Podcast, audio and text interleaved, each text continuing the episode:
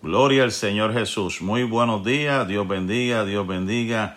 En esta preciosa hora nos sentimos más que contentos y agradecidos de nuestro Dios por esta bendición, este nuevo privilegio que el Señor eh, nos concede, nos concede como cada mañana el poder estar eh, a través de estos eh, medios compartiendo este, la palabra del Señor, ¿verdad? Estuvimos orando eh, unos, hace unos minutos por las peticiones, por ustedes. Ahora vamos a comenzar el estudio de la palabra del Señor y conmigo se encuentra mi esposa, eh, como de costumbre, que va a hacer oración, ¿verdad? Va a saludar, a hacer oración, para así comenzar el estudio de la palabra del Señor. Amén, buenos días, Dios le bendiga. Perdón, le damos gracias. al Señor porque nos da la oportunidad, el privilegio, poder llegar a ustedes a través de estos medios y compartir la palabra del Señor en esta hermosa mañana. Así que vamos a orar. Padre, gracias. Gracias, Señor. Te alabamos y te bendecimos.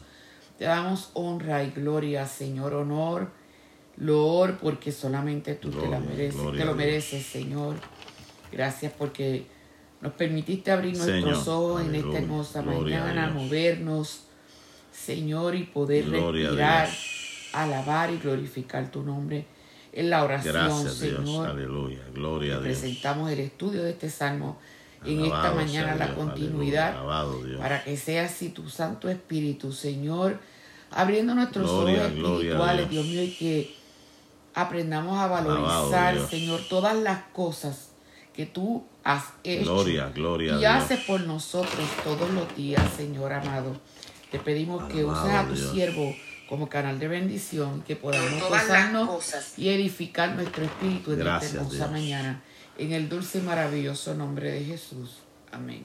Gloria, gloria al Señor Jesús. Amén. Dios bendiga nuevamente a los que nos estén viendo o escuchando más adelante a través de esta red cibernética de eh, Facebook y o ah, YouTube. Somos los pastores eh, Ponce de León que estamos eh, de vuelta, gloria al nombre del Señor, aquí a través de este, de este canal, desde nuestro hogar. La semana pasada estuvimos hablando, ¿verdad?, acerca del Salmo número 78, los primeros 32 versículos. Esto es un salmo que tiene 72 eh, versículos y estamos tratando, ¿verdad?, de, sintetizar, resumir, de eh, poder abordar eh, los puntos, ya que es bastante largo y se tiene que ver con la historia de Israel, tiene que ver con los recuentos o los sucesos que ocurrieron a lo largo de,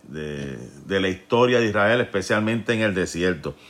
Y la semana antipasada, pues estuvimos hablando, eh, nos quedamos en el Salmo 78-32, eh, lógicamente, en los versículos eh, anteriores, para poder recordarnos de lo que estaba sucediendo, ¿verdad? En el verso número,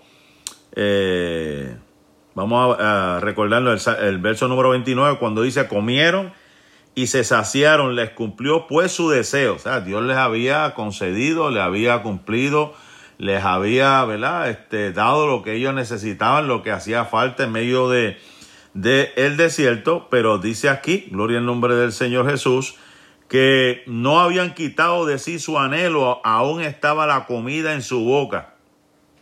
Cuando vino sobre ellos el furor de Jehová e hizo morir a los más robustos de ellos y derribó a los escogidos de Israel. Sabemos pues la historia donde Israel fue un pueblo telco, fue un pueblo desobediente, fue un pueblo pues que, que aunque vieron los milagros, que aunque vieron los prodigios, que aunque vieron los señales, seguían pidiendo y pidiendo y estaban este, lo peor era murmurando, ¿verdad? Eh, tras que veían lo que veían, pues eh, le decían a Moisés, tú nos traíste aquí a morir. Y, y además de que Dios le, le, daba una cosa, le exigían otra, ¿sabes? Que siempre era eh, una, una, un asunto donde todo el tiempo estaba en una exigencia. Y quejas.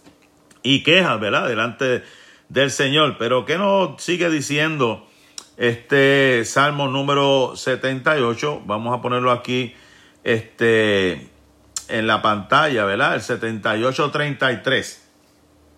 Dice, por tanto, consumió sus días en vanidad y sus años en tribulación. O sea, lo que vino, ¿verdad? Por todas esas quejas, por todas esas, ¿verdad? Este, murmuraciones, por todo lo que estaban haciendo que no le estaba agradando a Dios, no le agradó a Dios para nada. Dice la escritura que consumió por tanto en nada sus días y sus años en tribulación. O sea que ellos pasaron momentos bien difíciles, momentos, ¿verdad? Donde, donde prácticamente la Biblia dice, y bien claro dice, que los menores de 21 años pues fueron los que se salvaron. Los demás pues perecieron en el desierto, ¿verdad? Hay veces que en nuestra vida hay cosas que no entendemos, cosas que Dios tiene que hacer. Por eso es que vamos a ver ahora un verso número este, 33, bien interesante que he estado analizando, ¿verdad? Y, un, un verso bien este,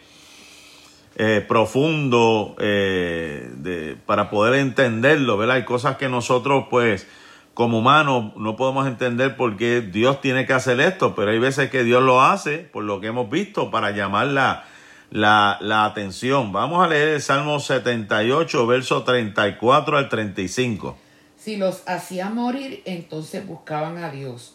Hmm. Entonces se volvían solícitos en busca suya y se acordaban de que Dios era su refugio y el Dios altísimo su redentor. Ahí es donde vemos, ¿verdad? Este asunto bien, este, a veces difícil de entender, pero fue la manera que pues, Dios pues, hizo para poder llamar la atención. Dice aquí que ellos solo buscaban a Dios cuando Él los castigaba. O sea, que llegó un momento dado en la vida del pueblo de Israel que la única forma de que ellos obedecían que ellos seguían las directrices, los decretos, los mandamientos, lo que Dios le había ordenado era simplemente, o la única forma y manera era si Dios los castigaba.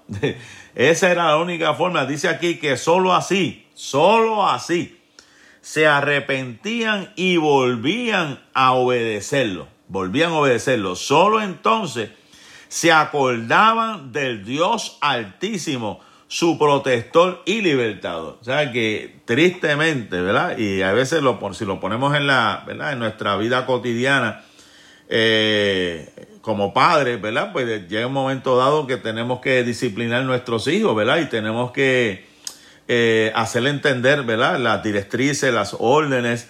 Y hay veces pues que eh, viven en su mundo, viven, ¿verdad? De una manera pues que que entendemos que, hay, que tiene que haber la corrección, tiene que haber la disciplina y ahí es donde es importante la corrección y muchas veces pues el, castigar en cierta manera, ¿verdad? Lo que se habla en psicología, lo que es el refuerzo, lo que es el castigo, para que ellos como que caigan en tiempo, para que ellos vuelvan otra vez a entender cuál es la forma correcta de poder conducirse, ¿verdad? Entonces por eso es que dice aquí, ¿verdad? Y lamentablemente que ellos buscaban a Dios solamente cuando castigaban, que eh, lo mejor es servirle a Dios y, seguir las directrices. Pero sabemos, ¿verdad?, que había mucha gente, eh, se cree que había más de un millón de personas que estaban eh, caminando por ese desierto y había gente pues que había muerto, había muchachos que se estaban levantando, que no conocían, que no entendían, que no comprendían lo que estaba sucediendo, por qué estaban en el desierto, por qué estaban haciendo lo que estaban haciendo, por qué estaban siguiendo un hombre todo ese desierto. Imagínense, eh, imagínense cuántos años, ¿verdad? Cuántos años estamos hablando, este, 40, 40 años estamos hablando. Imagínense niños criados en un desierto por 40 años. Imagínense gente que solamente lo que veía arena, solamente lo que veía eh, nada en el desierto. Imagínese la desesperación, la angustia, toda una vida. ¿Tú sabes lo que son 40 años? Una generación completa que no veía nada, no sabía, no sé qué clase de juguetes tenían, no sé qué clase de diversión ellos tenían en el desierto, no se sabe qué clase de, de actividades ellos podían tener en medio de, de un desierto. Psicológicamente me imagino que era bien deprimente, ¿verdad? Este, emocionalmente era bien angustiante estar en medio de un desierto sin, sin, sin ver nada, ¿verdad? Y por eso es que eh, si nos vamos a, a, razonamiento,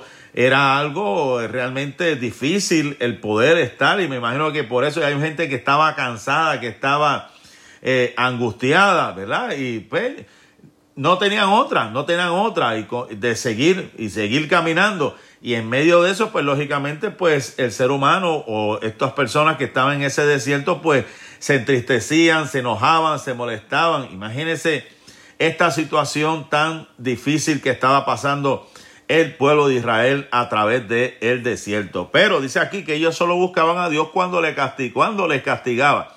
Solo así se arrepentían, volvían a obedecerlo. Solo entonces se acordaban del Dios Altísimo, su protector y su libertador. Estamos aquí en el Salmo 78. En estos momentos estamos en el verso número 34 y 35. Vamos a ver lo que dice el verso 36 y 37. Pero le lisonjeaban con su boca y con su lengua le mentían, pues sus corazones no eran rectos con él, ni estuvieron firmes en su pacto.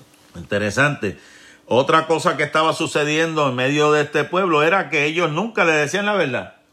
O sea, eh, hablaban una cosa, pero su corazón estaba en otra. Dice aquí, nunca le fueron sinceros ni cumplieron fielmente su pacto. O sea, que llegó un momento dado, mire, que ya Dios, como digo yo, está, como uno dice, estaba cansado, ¿verdad? La misericordia de Dios ya estaba siendo este, suprimida, estaba eh, siendo ya agotada. Nunca le decían la verdad, nunca le fueron sinceros ni cumplieron. Esto es fuerte decir estas palabras, ¿sabes? Que lo más seguro que llegó un momento dado que esta gente se volvieron bien telcos, bien difíciles en el desierto, estaban buscando la forma de cómo escapar, de cómo salir, de cómo rebelarse. Y por eso fue que vino lo que vino. Vamos a ver los próximos versículos, a ver lo que nos sigue diciendo del verso número, el verso número 38.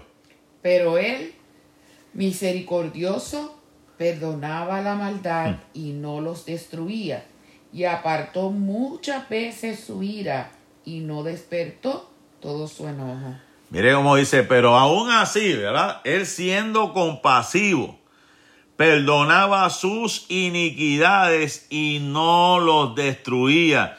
Muchas veces contuvo su ira y no despertó su furor. ¡Wow! ¡Qué, qué tremendo, ¿verdad? Esta, este, este, este pensamiento, ¿verdad? De, de estas personas que estaban eh, en el desierto, cómo pudieron experimentar. Ellos lo más seguro que sabían, wow, lo que hemos hecho, esto es para recibir un azote, pero eh, terrible, ¿verdad? Angustiante en medio, ¿verdad? De este, de este desierto, ¿verdad? Pero también vieron la paciencia, la misericordia del Dios Todopoderoso. Vamos a seguir con los próximos versículos, vamos a seguir con el versículo número 39. ¿Qué nos dice? Se acordó de que eran carne soplo que va y no vuelve. Wow. Se acordó que eran simples mortales, dice esta versión, simples mortales que desaparecen como una ráfaga de viento que nunca vuelve. Dios se acordó, espérate, esta gente no, no son dioses, no son, son simplemente mortales, ¿verdad? Los hemos hecho a imagen y semejanza, pero son de carne y hueso, ¿verdad? Son como una ráfaga de viento que nunca vuelve, o sea, que una vez que mueran ya no van a volver, o sea, Dios se acordó de ellos. Qué interesante, ¿verdad? Cómo podemos ver que Dios eh, pudo entender o puede entender, comprender lo débil, lo frágil que somos. Dios en su misericordia entiende lo débil, lo frágil que somos todos nosotros. Vamos a ver el próximo verso, el verso número 40. ¿Cuántas veces se rebelaron contra él en el desierto? Lo enojaron en el yermo. Hmm. ¿Cuántas veces se rebelaron contra él?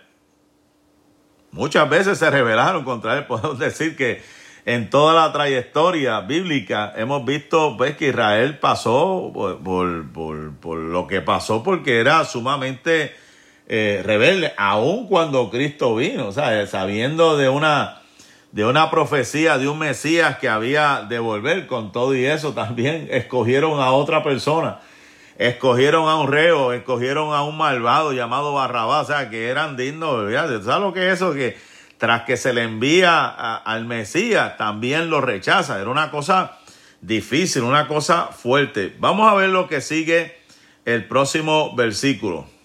Y volvían y tentaban a Dios y provocaban al Santo de Israel. Ese es el verso número 41. Oh, 41, perdón, lo tengo aquí. Una y otra vez pusieron a prueba la paciencia de Dios y provocaron al Santo de Israel. ¿Qué nos dice el verso 42? Y no se acordaron de su mano del día que los redimió de la angustia. No se acordaron de su mano, wow, del día. Eso, eso en, otras palabras, eh, eso es ser malagradecido, ¿verdad? Eso, en otras palabras, este, si nos ponemos a nuestro vocabulario, en el argot nuestro por acá, usted sabe lo que es Dios haberle suplido prácticamente todo hasta su ropa, su sandalia, todo. Y con todo y eso quejarse y con todo y eso olvidarse de las promesas, de los pactos o de, la, de las cosas que Dios había hecho. Eso es ser malagradecido prácticamente. Y eso muchas veces nos ocurre a nosotros también. Dios nos bendice sobremanera, Dios hace cosas grandes, contesta peticiones, Dios este um, Ah, disfrutamos, ¿verdad?, de, su sanidad y, de su provisión y de tantas cosas y, nos olvidamos de Él por cualquier cosita. Nos olvidamos, esa es la, esa es la palabra. Nos olvidamos y comienzo, comenzamos a renegar. Entonces y empezamos a decir, ¿dónde estaba Dios? Bueno, Dios siempre ha estado en el mismo sitio. Nosotros somos los que nos olvidamos de Dios. Nosotros somos los que le fallamos a Dios por eso es que tenemos que volver a la escritura y no olvidarnos de lo que Dios ha hecho. Vamos a ver lo que dice el verso 43. Cuando puso en Egipto sus señales y sus maravillas en el campo de Zoán. Ese es el verso 43. Eh, vamos a seguir al 44 Y volvió sus ríos en sangre y sus corrientes para que no bebiesen. esto es algo bien interesante porque hemos hablado anteriormente de los sucesos que ocurrieron en Egipto. En Egipto, no solamente los egipcios vieron, los israelitas, bueno, los egipcios sufrieron, pero los israelitas vieron todo.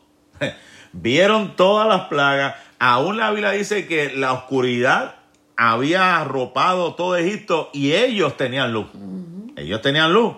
Vieron las aguas cómo se convirtieron en sangre. Vieron las ranas, vieron, vieron los piojos, vieron las langostas, vieron todo. Y, y vieron, bueno, porque la Biblia dice el ángel de la muerte pasaba y no entraba porque ellos le pusieron de, este, sangre en los dinteles.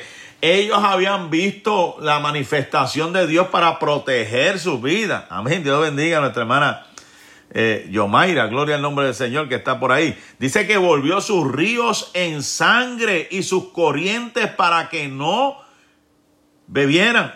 Era una cosa impresionante lo que estaba sucediendo en ese, en ese lugar. Era una cosa impresionante, una cosa terrible que ellos habían visto. Ellos habían visto todas esas cosas y con todo y eso comenzaron a quejarse, comenzaron a renegar. Vamos a ver lo que dice los siguientes versículos envió entre ellos enjambres de moscas, ¿Eh? perdón, que los devoraban, y ranas que los destruían. Dio también a la oruga sus frutos y sus labores a la langosta. Sus viñas destruyó, perdón, con granizo y sus higuerales con escarcha. Entregó al pedrisco sus bestias y sus ganados a los rayos. Eso es como un resumen de todas las plagas que ocurrieron en Egipto. 45 al... De hasta el 48. Oh, ok. Ok, el 45 envió sobre ellos una mistura de mosca que los comían y las ranas, pues recordando eh, lo que sucedió en Israel, allá en Egipto, dio también al pulgón su fruto y su trabajo la langosta. O sea que eso fue arrasando. Eso fue que arrasó con todo lo que estaba allí en Egipto, ¿verdad? Y ella leyó hasta el 48, el 47 dice, y también se acordaron del granizo, porque también cayó granizo. Con helada sus, eh, dice aquí, con la helada sus higueras. Y el 48, como ya ella leyó, y exterminó con piedra sus ganados y abrazó con rayos todas. ¡Wow! Eso. Tormentas eléctricas, granizo, este, langosta. ¿Qué no sucedió allá en Egipto? Tuvieron todas esas eh, plagas terribles que, que consumieron, que destruyeron. Y con todo y eso vieron la mano de Dios que los protegía, que los guardaba, que los cuidaba. Qué terrible está esto. Vamos a leer el, el verso número 49. Envió sobre ellos el ardor de su ira, enojo, indignación y angustia, un ejército de ángeles destructores. Mira para allá. Envió sobre ellos el furor de sus, dice aquí, saña, ira y enojo y angustia, con misión de de malos ángeles. O sea, que eso fue eh, una cosa, lo más seguro que ellos, pues, este, eso fue un recuerdo que quedó bien marcado en esa generación. Eso fue algo, lo más seguro que para poder ver, lógicamente estar escrito, fue que ellos con lujo y detalle, ellos pudieron, este, recordarse y transmitir esta enseñanza, porque eso fue algo sumamente impactante cómo la ira de Dios se levantó contra ese pueblo, especialmente con el pueblo Egipto, ¿verdad? Donde se levantó para, bueno, el faraón no quería soltarlo, ¿verdad? Y ahí vemos donde la mano de Dios cayó. ¿Qué dice el verso número 50? Dispuso camino a su furor, no eximió la vida de ellos de la muerte, sino que entregó su vida a la mortandad. o sea que Dios preparó ese camino, no los dejó morir, ¿verdad? Porque esto es prácticamente lo que quiere decir, no los dejó morir, sino que los entregó a las plagas. O sea que todo esto, lo que estamos viendo es que Dios cogió a este pueblo de Egipto y lo, lo, hasta los primogénitos murieron. Pero Dios le, le, hizo entender a este pueblo, Dios le hizo entender a este pueblo, mira, yo soy el que tengo el control de la vida y él tengo el control de la muerte. Yo soy el que determino qué es lo que va a suceder con tu vida. Pero hay cosas en la vida que tienes que pasar, que tienes que entrar para poder entender mis caminos, ¿verdad? Hay veces que, pues, eh, hay quienes, pues, lógicamente no quieren sufrir, no quieren padecer, pero para poder llevarte a cosas poderosas, a cosas eh, más allá de tu imaginación o más allá de tu entendimiento, tienes que pasar o tenemos que pasar por algunas situaciones o algunos procesos para que entendamos que la única forma de llegar allí es sometiéndonos a Dios en todo momento. Esa es la realidad de todo esto. Dispuso camino a su furor, no eximió la vida de ellos de la muerte, sino que entregó sus vidas a la plaga. O sea, que ellos tenían que entender la única forma de poder purificarnos, de limpiarnos, es entregarnos por completo y que Dios obre en nuestras vidas. Vamos a ver qué dice el verso número 51. Hizo morir a todo primogénito en Egipto, las primicias de su fuerza en las tiendas de Cam. Hirió todos los primogénitos en Egipto. Bueno, está acordando nuevamente, además de, el ganado, el granizo, tocó el corazón de, los padres de, Egipto, tocó el corazón. Eso fue como quien dice la, la, la, estrategia eh, que la tenían, como dice la carta que tenían bajo la manga. Ok, no quieres obedecer a estas seis plagas, estas plagas anteriores que fueron pérdidas materiales, pérdidas ¿verdad? de animales, pérdidas de muchas cosas. Ahora te voy a tocar lo más que te duele. Del corazón. Te voy a tocar las fibras del corazón. Hirió a todo primogénito en Egipto las primicias de las fuerzas en las tiendas de Can. La, los hirió. Eso, eso fue algo este, bien doloroso el poder. Y ahí fue entonces que se dio se dio el, faraón y toda esta gente el poder dejar ir a Israel, ¿verdad? De esa tierra de Egipto. ¿Qué dice el verso 52 entonces ahora? Hizo salir a su pueblo como ovejas y los llevó por el desierto como un rebaño. ahora vemos la salida. Primero estuvimos viendo en los versos anteriores, estuvimos viendo las plagas, el castigo, lo que estaba sucediendo en Egipto, cómo todas esas plagas estaban este, eh, eh, estaban arrasando, estaban destruyendo. Ahora vemos la parte en este verso número 52 donde dice que hizo salir su pueblo como, como oveja. ¿Y cómo salen las ovejas? Tranquilito, ¿verdad? En una filita, siguiendo a un líder. Y lo llevó por el desierto como un rebaño. ¿Y como un rebaño? Pues lógicamente, ¿verdad? Este, que tiene un pastor, que tiene un cuidado eh, especial le está diciendo, te saqué de esa tierra donde lo que había era un desastre, donde estaba destruida, donde estaba, eh, donde había mortandad y te estoy pastoreando, te estoy sacando como oveja, como rebaño de ese lugar de tormento. Y aún así, o aún así, había gente deseando las cebollas de Egipto. Aún así, había gente deseando, diciéndole a Moisés, nos hubiese dejado allá. Wow, después de haber visto la muerte de todos esos primogénitos, la destrucción de todo el ganado, la, la destrucción de, de todo lo vegetal, la destrucción de tantas cosas. Y eso fue una demostración de, de defensa, ¿verdad? De parte de nuestro Dios para que ellos vieran. O sea, Dios estuvo dispuesto a defenderlos a ellos de esa esclavitud egipcia, de liberarlos completamente de esa esclavitud de los egipcios. Eso, de los egipcios, perdón. Yo me pongo a analizar todo este tipo de cosas porque, ¿verdad? No, eh, eh, bienaventurado, dice bienaventurado el que no vio y, creyó. Pero usted sabe lo que es haber visto rayos y centellas caer y destruir todo y matar y, hacer todas estas cosas. Y, y, Dios cumplir la palabra y decirle a Moisés, saca a mi pueblo y salir del pueblo y estar en un desierto y ver maná que es comida de ángeles, dice la Biblia. Ver codornices que caen para tú alimentarte. Ver agua salir de una peña. Ver que la ropa no se desgastaba. Ver que sus sandalias. Y ponerse a quejar. Ponerse a, quejarse, a, a, ¿verdad? a rebelarse en contra de Dios. No es fácil. Tienen que estar pasando por una depresión sumamente angustiante para poder llegar a, ese nivel. Y con todo y eso, ¿verdad? Este Dios tuvo misericordia de este, de este pueblo. Vamos a ver qué dice los versos subsiguientes. Verso número 53, según la nueva traducción viviente, dice, los protegió para que no tuvieran temor, pero sus enemigos quedaron cubiertos por el mar. Yo quisiera, Mario, me puede buscar ese verso por ahí cuando puedas, el de eh, que la Biblia dice que este, ellos tenían un, tramo corto para llegar a, a Canaán que era bien corto. Pero Dios le dijo, no lo voy a llevar por ahí, porque puede ser que, que, hayan gigantes y regresen.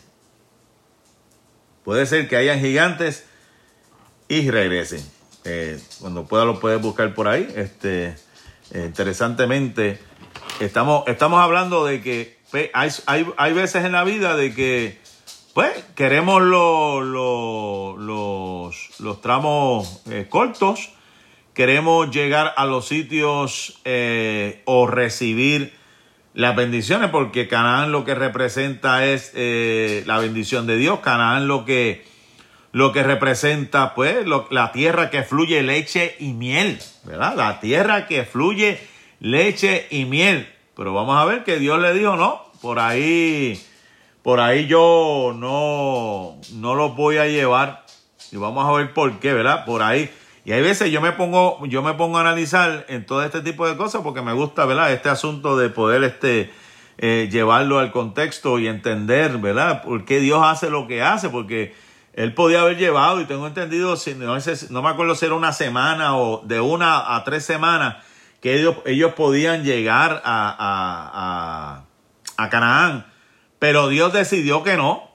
Dios dijo, no, por ahí yo no, yo no los voy a llevar porque, porque es que tardaba, iba a tardar por lo que él vio bastante tiempo para que ellos comprendieran y entendieran que ellos tenían, no debían, tenían o tenemos, porque ese es el caso nuestro, tenemos que depender de nuestro Dios. A ver si lo, lo, lo tienen por ahí.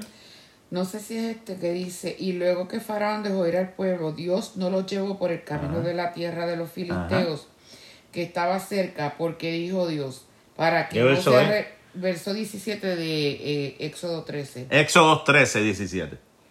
eh, que estaba cerca porque dijo Dios, para que no se arrepienta el pueblo cuando vea la guerra y se vuelva a Egipto. Para que no se arrepienta el pueblo, ¿verdad? Cuando hay una parte que habla de gigantes también, donde dice, no, no vaya a ser que esta gente se me asuste, no, espérate, no, o sea, en otras palabras, no estaban preparados para enfrentar gigantes, no estaban preparados para poder enfrentar una guerra. Y por eso es que Dios permite ciertas circunstancias, ciertas situaciones que están lejos, ¿verdad? Estamos todavía, como quien dice, tiernecito. Es lo que se llama, ¿verdad? Estar en una etapa donde necesitamos madurar, crecer, tener experiencia para poder subir al otro nivel, para poder caminar o avanzar a lo otro que Dios quiere. O sea, Dios, por eso es que hay veces que las pruebas como que eh, se alargan, se alargan, pues tienen que hacerlo. ¿Por qué? Porque tenemos que aprender en ese momento dado cómo poder eh, eh, o tener la capacidad suficiente para poder afrontar. Esto siempre me acuerda a David, ¿verdad? Porque todo el tiempo hablamos de,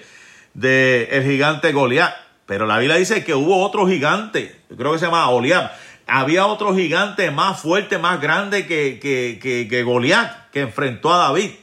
Y la Biblia dice que en ese momento dado, David se había cansado. Y ahí es donde vino Abisaí, eh, uno de sus de su, de su guerreros, en ayuda, en auxilio, porque David no estaba preparado, estaba cansado. Hay veces que queremos eh, eh, llegar a otros lugares, pero nos sentimos agotados, nos sentimos cansados y necesitamos la ayuda de otra persona. No podemos, no podemos nosotros solos. ¿sabes? En los desiertos hay veces, pues sí, hay pruebas que vienen que podemos resolver que podemos este, afrontarla porque hemos tenido la experiencia anterior para poder afrontarla. Pero en ese caso de David, David necesitó la ayuda, no podía solo. Y hay veces que esa es la, esa es la única forma. Necesitamos la ayuda de otro. Lo que pasa es que el orgullo, el ego no nos permite abrirnos y decirle a otras personas, mira, necesito tu ayuda para poder seguir hacia adelante.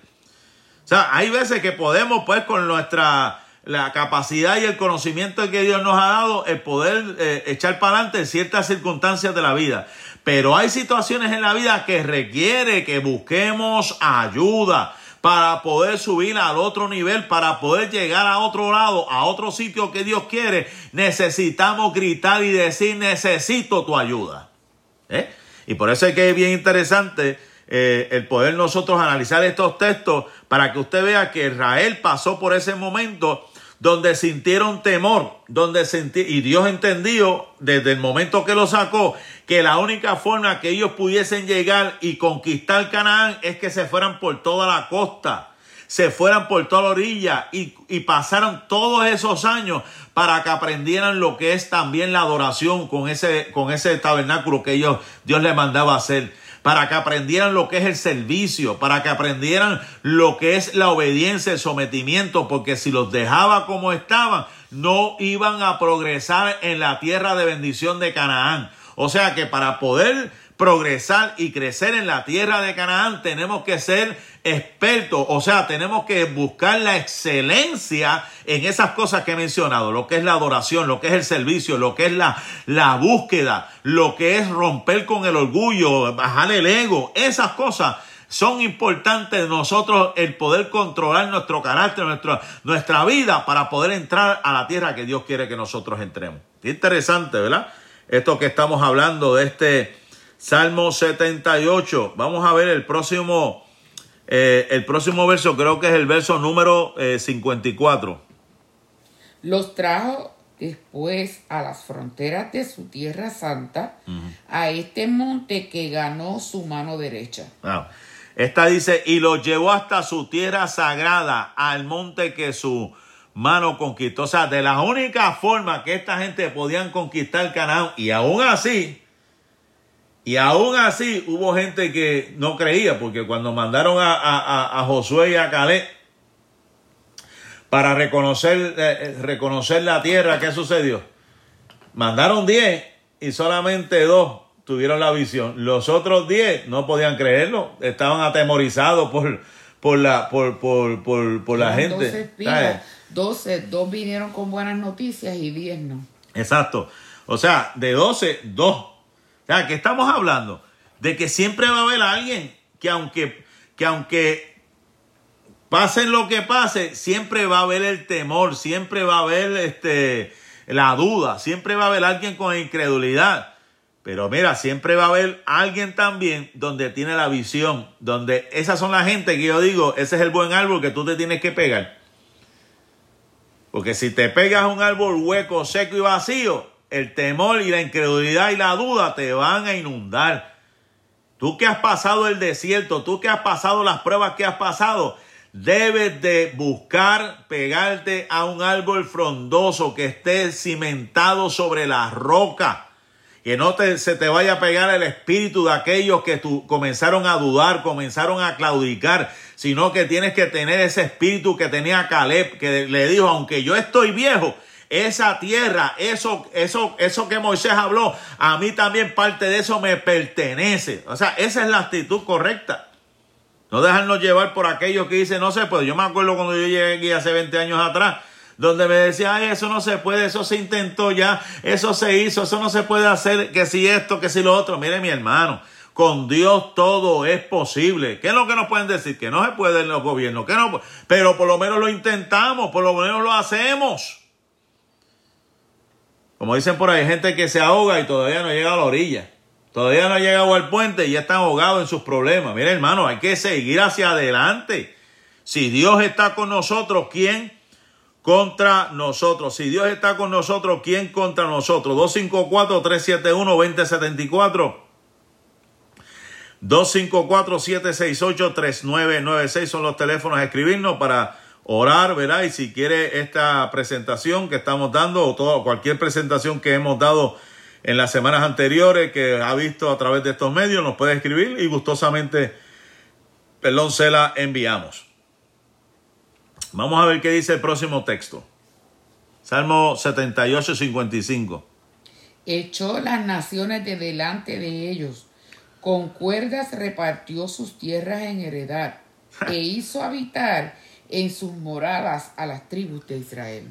Mire qué tremendo es Dios. No, no solamente los sacó de Egipto, los llevó a la tierra. Y aunque habían gigantes, según los que esta gente, los, los, los diez que dieron el reporte, que se sentían como enanos, langostas en medio, dice la escritura que expulsaron los, a las naciones de delante de ellos, les repartió con medida por herencia e hizo hablar en sus tiendas perdón, hizo habitar en sus tiendas a las tribus de Israel. Dios cumplió, Dios lo que prometió, lo cumplió. Y si lo prometió en tu vida, Él lo ha de cumplir también en tu vida. Vamos a ver qué nos dice el verso 56. Pero ellos tentaron y enojaron al Dios Altísimo y no guardaron sus testimonios. Con todo y eso tentaron y enojaron al Dios Altísimo y no guardaron sus testimonios. La verdad que hay gente terrible. A la verdad que hay gente, sinceramente, que pues, eh, como dijo un hermano, Dios tiene que talar. es, que, es que la maldad es algo tremendo. Tú sabes lo que él visto, toda esta grandeza, todos estos prodigios, todas estas señales, y con todo y eso tientan, y con todo y eso se enojan, con todo y eso dejan de guardar. ¿Cuánta gente yo no he escuchado que dice que ha visto ángeles? ¿Cuánta gente yo no he escuchado que dice que, que tuvieron sueños, que Dios los llevó aquí, que Dios los llevó allá, que, que Dios les sanó un hijo, que Dios les sanó esto, que los usaba Dios en dones y están lejos de Dios? Están lejos de Dios. Y muchos han experimentado eh, esos momentos de intimidad con el Señor, con el Espíritu Santo, experiencias maravillosas y sin embargo están lejos del Señor, aún estando en el mundo, Dios sigue tratando con ellos. Sin embargo, sus corazones se endurecen cada día más tristemente. Por eso que dice el Salmo 78, 57, sino que se volvieron atrás, ¿verdad? Como hay mucha gente, se volvieron atrás y fueron desleales como sus padres, se volvieron como un arco engañoso. ¿Eh? Qué cosa más tremenda esta, ¿verdad? Lo que es el ser humano que carga con esa naturaleza pecaminosa que lo seduce, porque eso es lo que dice Santiago. O sea, nos seduce, esa naturaleza nos seduce, por eso es que hay una lucha. Pablo decía, hay una lucha. Queremos hacer el bien, pero hay algo dentro de nosotros que nos insta a hacer el mal. No queremos hacer el, mal, pero hay una cosa dentro No, hay una cosa dentro del ser humano. Por eso es que hay que agarrarse de Dios. Porque el corazón es engañoso. La mente es fácil de ser manipulada si la dejamos, si dejamos a Satanás. La mente es algo fácil de ser controlado. Como estamos viendo con, hoy en día con estos gobiernos, lo que es la, la media, lo que es la, la los medios noticiosos, con lo que es este, eh, eh, estas plataformas cibernéticas, si nos dejamos llevar por lo que digan los medios cibernéticos, la radio, la televisión, mi hermano, no le servimos a Dios. Porque nos crean un mundo diferente, como que Dios no va a hacer nada, Dios no va a hacer ni bien, Dios no va a hacer ni mal, como en los tiempos bíblicos antiguos, donde la gente entra en una etapa de su vida, ah, yo voy a hacer lo que a mí me da la gana, porque Dios, ya, ya, yo veo que Dios, Dios bendice, o ellos creen Dios bendice a, los, a los impíos. Mira para allá, esa gente que no le sirve a Dios. Mira, mira qué bien están las casas que tienen, los carros que tienen. Como si eso lo fuera a salvar, como si eso fuera, como si eso fuera el todo en, en la vida del hombre. El poder tener carro, el poder tener casa. Mire, lo más importante es tener la felicidad que Cristo produce en el corazón, porque la mayoría de esa gente que yo he escuchado son gente insatisfecha, gente infeliz, gente que siente desgracias en sus vidas. ¿Eh? Pero hay gente que ve, asocian una cosa y se dejan llevar por esto, se dejan llevar por lo otro, por lo que dice aquel, por lo que dice lo otro, y prefieren vivir, como dicen por ahí, vivir la vida loca y disfrutarla según ellos para estar bien, para estar chévere. Entonces, no, no, no quieren que nadie los persiga, no quieren que nadie hable mal de ellos, no, nadie, no quieren que nadie los critique, no quieren que nadie diga nada. Ellos quieren vivir en un mundo como en una burbuja donde ellos sientan, olvídate que estoy bien y nadie tiene que hablar mal. Mire, que realmente el que es cristiano sabe que somos testigos de Cristo y un testigo padece persecución por causa del Evangelio. Si tú no has padecido o no padeces persecución, tú no eres un verdadero cristiano. Tú no eres realmente, si tú eres una persona que estás buscando que no nadie diga nada, que nadie critique, que nadie te persiga, tú no eres discípulo de Cristo, tú tienes que nacer de nuevo. Porque por causa de Cristo, por causa del Evangelio, vamos a ser perseguidos, vamos a ser odiados, vamos a ser criticados, vamos a ser juzgados. Pero como dice, como decía mi abuelo, la gente que quiere estar en paz con Dios y con el diablo. Tú no puedes estar en paz con Dios y con el diablo a la misma vez. La, es más, la Biblia dice que vamos a ser aborrecidos. Vamos a ser perseguidos aún por la propia familia, aún por la gente. Vamos a ser aborrecidos por causa del Evangelio. ¿Qué dice el verso número 58? Ya espero, creo que estamos ya casi llegando. a algunos versos. Le enojaron con sus lugares altos y le provocaron a celo con sus imágenes de talla. Mire qué terrible este pueblo. Aún así comenzaron a ser ídolos, como las otras, como las otras tierras, como las otras naciones. Eso me daba, siempre me ha dado risa. ¿Cómo es eso de que Aarón tiró un oro ahí, tiraron una, una, una, eh, todos los zarcillos, los oros que tenía, y de la nada salió un becerro de oro. No, hermano. Mientras Moisés estaba allá buscando palabra, que Dios le estaba dando las tablas, esa gente estaba viendo otras naciones, porque el becerro era el dios de Mesopotamia. Y lo que hicieron fue un molde, y cuando Aarón echó el oro, pues lógicamente con el molde que tenían, que habían hecho de ese becerro, salió el becerro de oro. O sea que mientras el hombre de Dios estaba buscando, había gente que estaba poniendo los ojos en los dioses paganos. Hicieron enojar a Dios y lo provocaron a, hacerlo con, con sus esculturas. ¿Qué dice el Salmo 78, 59? Lo oyó Dios y se enojó y en gran manera aborreció a Israel. Al oírlo Dios se indignó y aborreció a Israel en gran manera. ¿Usted sabe lo que es eso? Que tener un hombre como Moisés allá arriba, a lo alto, y Josué estaba subiendo a mitad de camino, pero Moisés estaba más arriba. Cuando Moisés baja, le dice a, a, Josué, ¿qué es, ¿qué es ese ruido que yo estoy escuchando allá abajo?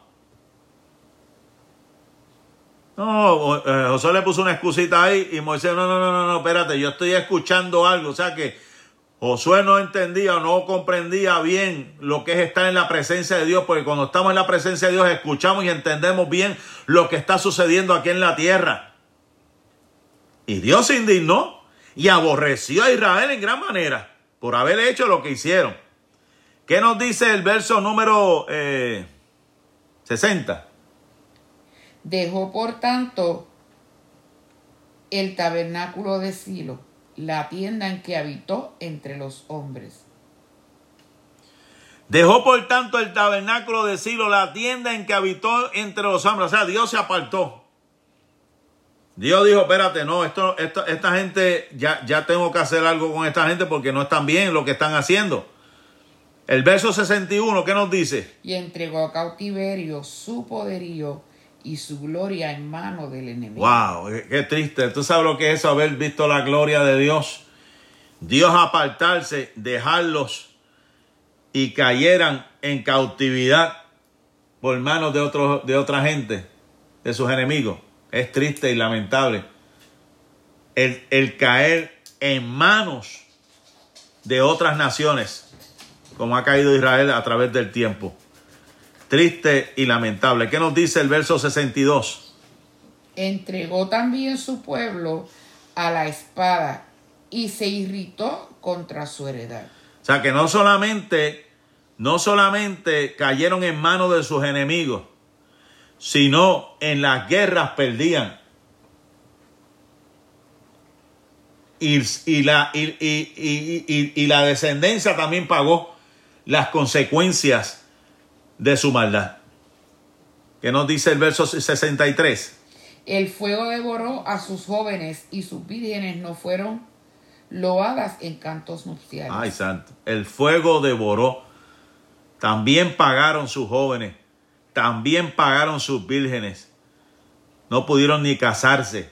Eso fue algo, ¿verdad? Eh, porque la, maldad de los padres repercutió. Eso es algo bíblico, ¿verdad? Lo, lo que lo que hacen sus padres se ve reflejado en, los hijos, en las generaciones subsiguientes. Es lamentable y triste, ¿verdad? Cuando, cuando los hijos tienen que pagar y no, y no debería ser así.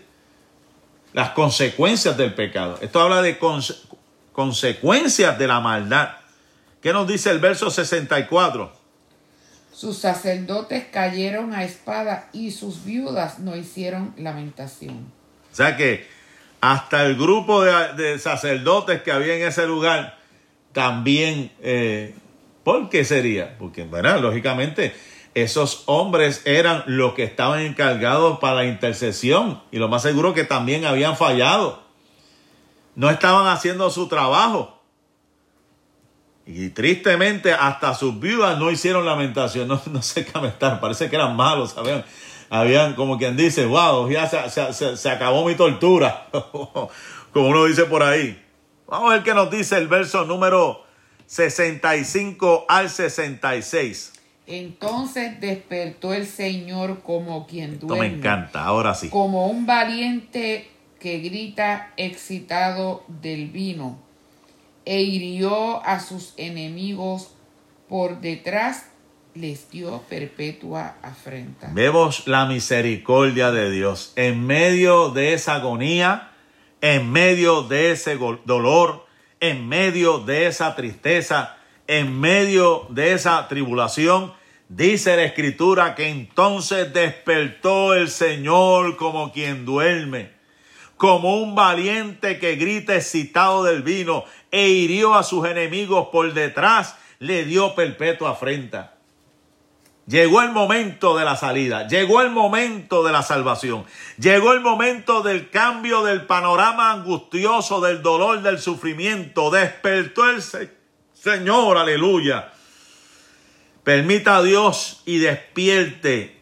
Si estás pasando por alguna angustia, por algún dolor, por algún sufrimiento, en esta hora el gigante, el gran gigante, el león de la tribu de Judá ha de despertar ha de rugir, ha de esparcir todo lo que se ha levantado en contra tuya. Alabado sea el nombre del Señor.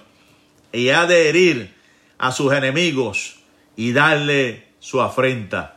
¿Qué nos dice el verso 67? Desechó la tienda de José y no escogió la tribu de Efraín. Wow, esto, esto es algo poderoso. Dios dijo, voy a hacer las cosas diferentes ahora. Oh, estaba determinado de una forma. A mí me gusta Dios cuando cambia los escenarios. Estaba destinado, destinado que era eh, eh, el, tabernáculo de José.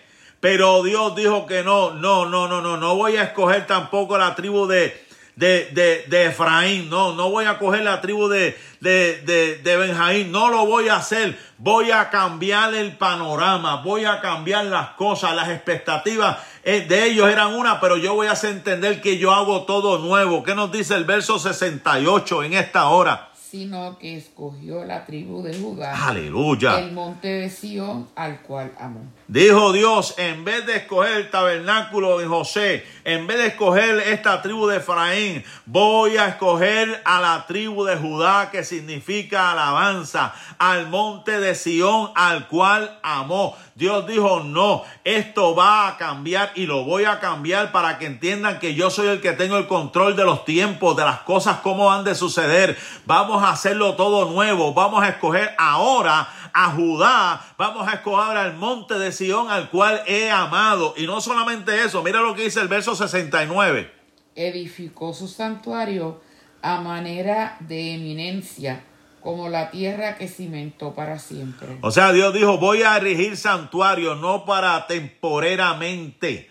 Lo voy a hacer permanente y voy a cumplir mi palabra. Va a haber un cetro permanente, va a haber un santuario permanente, va a haber alguien de la descendencia que va a sentarse en ese trono y va a gobernar para siempre. Y erigió su santuario como el cielo y como la tierra que asentó para siempre. ¿Qué nos dice el verso número 70? Eligió a David su siervo y lo tomó de las majadas de las ovejas. Eligió a David su siervo. Ahí donde viene todo este asunto del linaje de David.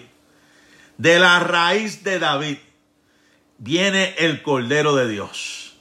Del linaje, el cual se ha de sentar en su trono de gloria y ha de regir las naciones por los siglos de los siglos. Él había escogido a David. ¿Y de dónde lo sacó? De la majada de las ovejas. Aquel Samuel había visto muchos hombres, hermanos de él, que parecían los que iban a gobernar por su altura. Pero Dios decidió escoger a un muchacho entre la majada de las ovejas que era experimentado también en sus asuntos estratégicos y de ahí Dios lo levantó para ser rey de Israel. Alabado sea el nombre del Señor. ¿Qué nos dice el verso número 71?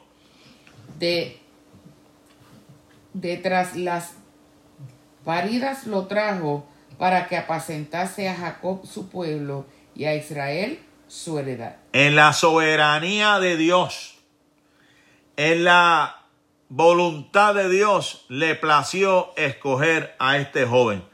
Lo trajo de cuidar las ovejas con sus corderitos para pastorear a Jacob su pueblo y a Israel su heredad. O sea que de lo que había sucedido en el pasado, Dios hizo todo nuevo y lo hizo a través de este hombre llamado David, para que se recordasen que hay una simiente santa de que Dios iba a levantar y levantó un hombre conforme a su corazón, de.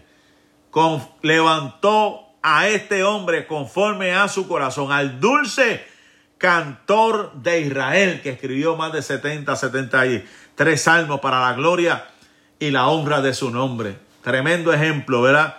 De, de grande eh, inspiración de cómo ese muchacho en medio del desierto pudo escribir todos estos salmos, en medio del desierto pudo ¿verdad? Este, eh, superarse, pudo llevar a cabo, aunque cometió sus errores, ¿verdad? Cometió, David cometió sus errores, no, tampoco podemos decir que fue perfecto, cometió sus errores, pero se habla mucho de David, porque fue un hombre conforme al corazón de Dios. Y terminamos con el verso número 72. ¿Qué nos dice? Y los apacentó conforme a la integridad de su corazón.